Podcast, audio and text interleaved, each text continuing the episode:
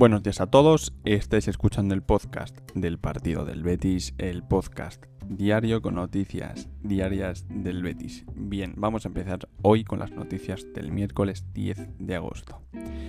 Y es que se ha dado a, saber que Luis Felipe se perderá por sanción el primer encuentro liguero tras ser inscrito. A ver, porque esto es algo complejo, os vamos a contar. Em, en caso de ser inscrito en la liga por el Betis antes del partido ante el Elche, estaría a disposición de Manuel Pellegrini para el, choque, contra el Mallorca. Pero si no se inscribe antes del choque frente al Elche, se perdería el primer partido tras ser inscrito. ¿Me explico? Así que nada, esperemos que se les pueda inscribir a todos cuanto antes para continuar con la preparación de la temporada. Bien, siguiente noticia. Claudio Bravo y su posible no inscripción. A ver, eh, ya se sabe que hay una odisea con el tema de las inscripciones, además también con el tema Ballerín, que lo dejaremos para el final. Y, a ver qué pasa. Eh, las palabras textuales de Claudio Bravo han sido: si no estoy yo, estará Rui, y si no está Dani. Eh, la verdad es que se le ve bastante bastante tranquilo, no está preocupado y, hay positividad en cuanto a las inscripciones. A ver si activan las palancas para poder inscribir a todos. Luego, eh, vuelve a sonar el tema de Dani Ceballos, ¿vale? Y es que hay un vídeo que va a traer bastante cola. Y es de Ceballos después de que Ancelotti lo sacase del partidillo de entrenamiento. Eh, bueno, pues no cuadraban un equipo y otro de, en cuanto al número de jugadores. Oye, se podía haber quedado fuera cualquiera, pero el que se ha quedado sin jugar ha sido Dani Ceballos. Un, Ceballos que, que, bueno, pues que la verdad es que las caras que, ponía eran de asombro, de, enfado y oye, mm, no sé, ahí lo dejamos. Eso de que va a jugar en el Madrid a la vista está. Pero bueno, ya aquí ya en el partido del Betis ya lo hemos dicho oye, que si quiere venir que venga y que si no, que lo diga y ya está, pero que no ande mareando. Si quiere venir, perfecto, va a ser un buen fichaje y si no viene, oye, ya llegará otro, como Aguar. Que por cierto, hablando de Aguar, eh, de momento las, las negociaciones están paradas, no se avanza, el jugador pide 3 kilos y medio por temporada y el Betis evidentemente no tiene esa capacidad financiera. Y bueno, el jugador tiene ofertas de otros equipos que son más potentes. Pero bueno, veremos qué pasa. En las últimas horas también se hablaba de Guido, que bueno, pues que el Manchester United iba estaba entre Guido y Rabiot.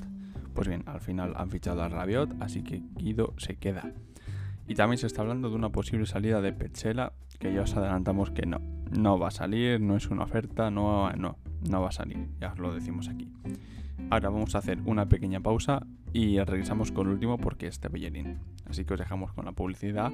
Que ojo que esta publicidad nos viene muy bien y estad atentos porque os puede interesar.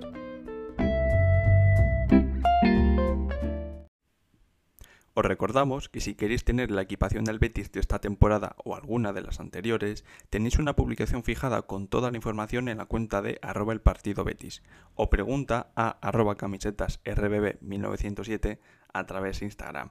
Aprovecha y llévatela a casa.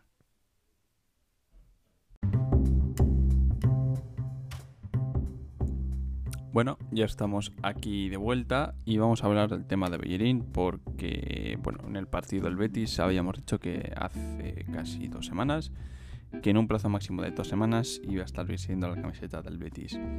Ayer hubo una reunión entre la gente de Bellerín y el Arsenal para intentar eh, rescindir el contrato de Bellerín. Un contrato de una temporada y de un salario de Bellerín de poco más de 6 millones de euros, un poquito más. Y bueno, pues el contrato de un jugador que cobra eso y que además no ha contado en los amistosos ni en el debut liguero. Es que no ha contado, es que no ha ido ni convocado. Pues bien, una reunión que pese a que fueron buenas las sensaciones, no se llegó a un acuerdo todavía, pero bueno, mm, las, las sensaciones son buenas. El Arsenal quiere sacar algo de un traspaso a sabiendas que ya tiene un acuerdo con el Betis. Un acuerdo que son cuatro temporadas con el Betis Y, bueno, pues el Arsenal intenta sacar algo.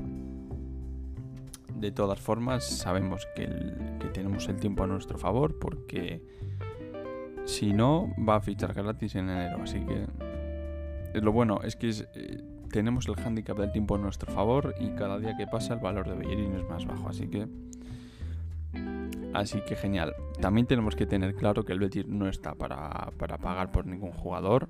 O sea, mm, no, va, no vamos a pagar nada porque es que estamos muy justos. Tenemos problemas para inscribir jugadores, así que nada, cuando hay un acuerdo entre Bellerín y el Arsenal, se finalizará ese contrato y ya firmará por el Betis. Nosotros habíamos dicho que para el jueves o el viernes, inclusive como muy tarde el fin de semana ya está, a estar aquí. Por el hecho de que la reunión se pensaba que iba a llegar a buen puerto, pero no ha sido el caso. Las sensaciones son buenas, pero hay que tener un poco más de paciencia. Así que probablemente se retrase un poquito más.